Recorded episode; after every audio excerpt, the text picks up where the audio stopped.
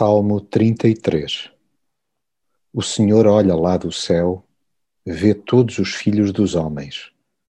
Da sua morada observa todos os moradores da terra, aquele que forma o coração de todos eles, que contempla todas as suas obras. Se há coisa com que nos devemos entreter todos os dias, é com o enaltecimento de Deus. Cada amanhecer, é mais uma excelente oportunidade para o elogiar. Há que fazer uso da criatividade com que nos dotou para sublinhar a sua bondade e a excelência do seu caráter. Engrandeçamo-lo por meio da arte, mas sobretudo de maneira briosa, fervorosa e renovada. Toca a aclamá-lo de todas as formas e feitios. Até porque se nos continua a impressionar o seu poder, a sua fidelidade não lhe fica atrás.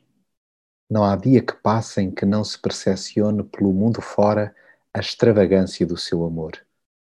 A própria criação atesta o respeito que lhe é devido. Juntemo-nos a essa reverência descontraída, ao invés de nos aliarmos daquele que tudo pode. Porque ele falou e assim aconteceu. Ele ordenou e assim foi restabelecido. Percamos a mania e convençamo-nos que só Deus tem o condão de começar e desfazer o que bem entende.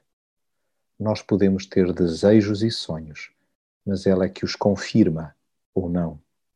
Apenas os seus projetos permanecem para sempre. E que felizes somos quando nos deixamos abarcar pelos seus planos e nos lançamos nos seus braços graciosos. Deus acompanha-nos individualmente a par e passo, sem nunca nos desamparar por um centímetro que seja.